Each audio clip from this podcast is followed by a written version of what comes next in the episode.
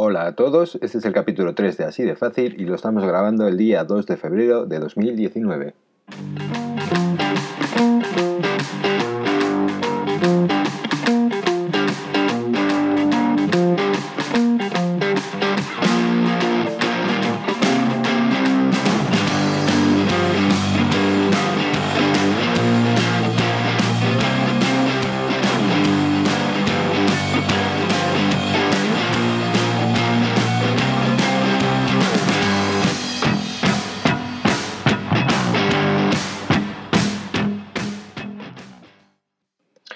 Queríamos hablaros de, un eh, malware bancario eh, llamado Black Zips. Eh, este malware bancario utiliza una nueva técnica para evadir medidas de protección del navegador y así lograr vaciar nuestras cuentas bancarias. El malware altera el sistema operativo para interceptar eventos específicos del bucle de mensajes de Windows, de tal modo que puede inspeccionar los valores de las ventanas del navegador en busca de actividades bancarias. Una vez que la actividad bancaria es detectada, el malware inyecta un JavaScript malicioso en el sitio web, ya sea a través de la consola de JavaScript del navegador o directamente en la barra de dirección. Todas estas operaciones son realizadas sin que el usuario se entere. Eh, si bien se trata de un truco aparentemente sencillo, eh, logra vencer los mecanismos avanzados de protección contra ataques complejos en navegadores. El bunker es distribuido mediante campañas de spam eh, maliciosos a través del correo que, que, contienen un archivo descargable tipo JavaScript eh, fuertemente ofuscado. En principio las campañas de spam están dirigidas principalmente contra usuarios eh, polacos. Pero esta semana eh, nos hemos enterado de la noticia de que el malware ha llegado a España. Un equipo de investigadores de seguridad de IBM X4 revela que el troyano bancario ahora tiene en nuestro país el punto de mira. En la lista de sus objetivos están ahora seis de los principales bancos españoles algunas de las precauciones que debéis tomar eh, son las siguientes. Cuidado al abrir correos electrónicos. Aunque en algunos casos puedan eh, parecer legítimos, los archivos adjuntos pueden contener malware. Adquiere un, software de seguridad avanzado. Algunos software son capaces de hacer frente a gran variedad de malware, evitando que archivos maliciosos hagan cambios en el equipo. Ten cuidado con los comportamientos sospechosos de los sitios web bancarios. Es de vital importancia controlar en todo momento la información que estos servicios nos solicitan para, eh, para evitar proporcionar información que tu banco no necesita conocer. Instala aplicaciones móviles seguras. Eh, aunque la App Store y Play Store no estén libres de malware, es recomendable obtener las aplicaciones a través de ellas, ya que pasan un intenso proceso de evaluación antes de ser publicadas. Tener el sistema operativo actualizado y con los parches de seguridad instalados. En las notas del capítulo os dejamos eh, unos enlaces para eh, que podáis ampliar información acerca de, esta noticia.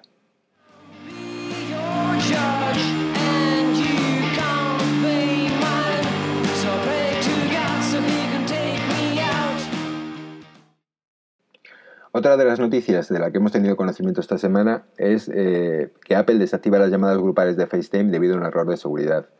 En este momento FaceTime está offline eh, mientras eh, intenta repararlo desde Apple. El error permitía escuchar al destinatario de una llamada incluso antes de descolgar, exponiendo gravemente la privacidad de las personas que reciben la llamada, y además afecta a todos los usuarios, a todos los usuarios de iPhone con versiones iOS 12 o superior. La operativa del bug es la siguiente. Un usuario eh, inicia una llamada por FaceTime a cualquier contacto de su iPhone. Mientras escucha el sonido del marcado, añade a otra persona a la conversación, pero esta vez eh, se añade a sí mismo a la llamada. Esto inicia una llamada FaceTime donde podemos escuchar el audio de la persona aunque no haya descolgado todavía su teléfono.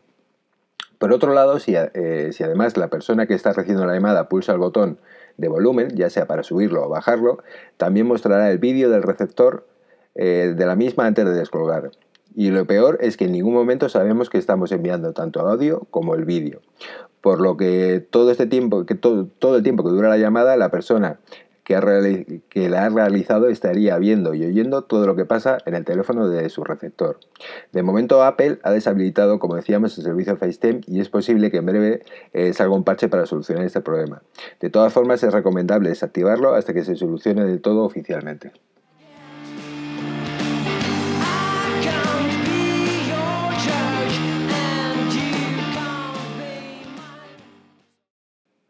Bueno, y en otro, en otro orden de cosas, eh, al parecer no solo Facebook recopila datos de ellos, ahora parece que también lo hace Google. Hace unos días se daba a conocer que Facebook eh, había pagado a jóvenes por instalar una VPN en sus iPhone que, eh, que, espiaba sus datos. Ante esto, Apple revocó los permisos y bloqueó las versiones internas de las apps de Facebook, ya que hacían uso indebido de un certificado empresarial destinado al uso interno de la, de la compañía. Eh, el cual estaba siendo usado por Facebook, eh, por Facebook eh, para evitar las políticas del App Store que precisamente prohíben espiar y, monitorizar la actividad de sus usuarios. Pues resulta que Google estaría haciendo exactamente lo mismo. Sí, Google estaba haciendo lo mismo que Facebook para recopilar datos de los usuarios de ellos.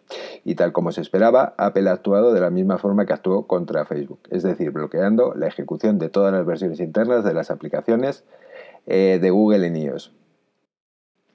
Google estaría, eh, estaría desde 2012 distribuyendo entre usuarios a partir de 18 años una aplicación de nombre ScreenWise Meter, la cual emplea el mismo certificado empresarial que ofrece Apple para que las empresas prueben sus aplicaciones de forma interna. Lo, preocupante de esto es que la aplicación eh, también estaría diseñada para recopilar datos de los usuarios de iOS evadiendo las políticas de la App Store. ScreenMeter es una aplicación que estaría diseñada para recopilar información sobre el uso de Internet en dispositivos iOS, principalmente en el iPhone, donde se incluirían detalles sobre el tiempo que se visita un sitio web, tanto por eh, el usuario a través del navegador como las aplicaciones instaladas en el teléfono. Aquellos usuarios que aceptan instalar la aplicación y comparten todo su tráfico y datos privados con Google estarían recibiendo tarjetas de regalo. De hecho, la aplicación forma parte del programa Google Opinion Rewards, eh, que ofrece recompensas a las personas por instalar software de rastreo y monitorización en sus, teléfonos móviles, navegadores web, routers y televisiones. Lo que es un hecho es que Google, de acuerdo con las reglas de Apple y de su App Store, estaría haciendo uso indebido del certificado empresarial eh, que le da acceso a la información privada de los usuarios de iOS. Es decir, lo mismo que hizo Facebook en su momento. La respuesta de Google ante la noticia eh, es la siguiente. Eh, la aplicación ScreenWise Meter, eh, disponible para iOS, no debió de haber operado bajo el programa empresarial para desarrolladores de Apple. Esto fue un error y nos disculpamos. Ya hemos deshabilitado esta aplicación para dispositivos iOS. Esta aplicación es completamente voluntaria y siempre lo ha sido. Hemos sido transparentes con los usuarios sobre la forma en que sus datos son utilizados en esta aplicación. No tenemos acceso a los datos cifrados en las aplicaciones ni en los dispositivos y los usuarios pueden decidir no participar en el programa en cualquier momento.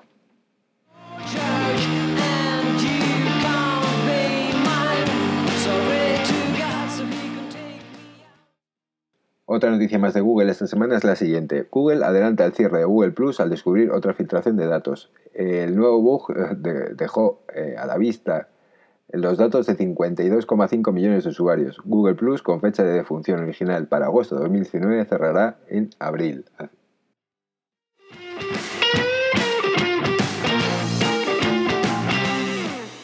Bueno, y para terminar, eh, hoy os queríamos hablar de la autentificación de doble factor. ¿Para qué sirve la autentificación de doble factor? Pues sirve para la siguiente. Es una capa adicional de seguridad eh, que se ha diseñado con el objetivo de garantizar que eres la única persona que puede eh, acceder a tu cuenta aunque alguien conozca tu contraseña. Bien, ¿cómo funciona? Cuando nosotros intentamos loguearnos en, en un servicio o aplicación, eh, nosotros utilizamos normalmente nuestra cuenta de correo y nuestra contraseña para acceder a dicho servicio.